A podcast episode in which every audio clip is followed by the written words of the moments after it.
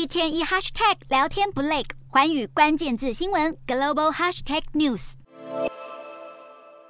这一节的寰宇大话题，我们要来带大家关心的是，在美国的游说之下，荷兰的半导体设备巨擘艾斯摩尔，它从二零一九年开始，其实就已经开始停止向中国来销售最先进的制程机器，也就是它的光刻机了。原本外界是担心这个禁令将会冲击艾斯摩尔它的出口订单，不过最新来看到的是，根据路透社的报道，艾斯摩尔在年度的报告中谈论到风险时，他只是说。目前不断增加的全球贸易和出口限制将对其业务造成威，写。但是呢，不会影响公司二零二三年整体的收益。艾斯摩尔根预测了二零二三年的销售额部分增长幅度可以达到百分之二十五左右。对于中国的销售额部分，则是可以持续的保持在大约二十二亿欧元的一个价格，换算新台币七百一十四亿元，占二零二一年营收的百分之十四。今年。可以看到它的营收预期表现相当的平稳，但却爆发了窃取案。艾斯摩尔在十五日年度的报报告中示警，我们在中国的一名前员工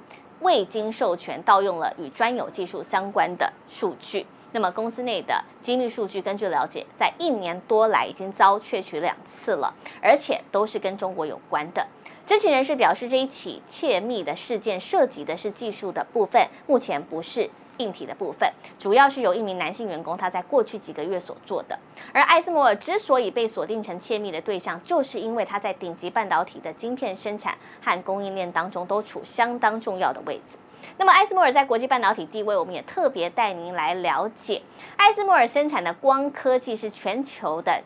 尖端晶片生产商都必须要使用的设备，而且目前在全球是只有这么一家而已。截至二零二一年为止，艾斯摩尔控制了全球光刻机的价值就达到了大约有一百七十一亿美元，占比达到九成以上。光刻机制造的晶片主要用在哪一些领域呢？包括了电动车，还有军用品，又或是在飞弹等等的各种商品和装配当中。目前前三大客户来看到，还是以台湾为首的。那么紧接着，韩国跟中国等都是主要的三大市场。另外呢，艾斯摩尔对于全球发展也相当有他的远见和主张，他不会轻易的随着美国而起舞。当年在美国主张对中国实施半导体设备出口之际，来看到是艾斯摩尔的首席执行官，他叫做彼得温宁克，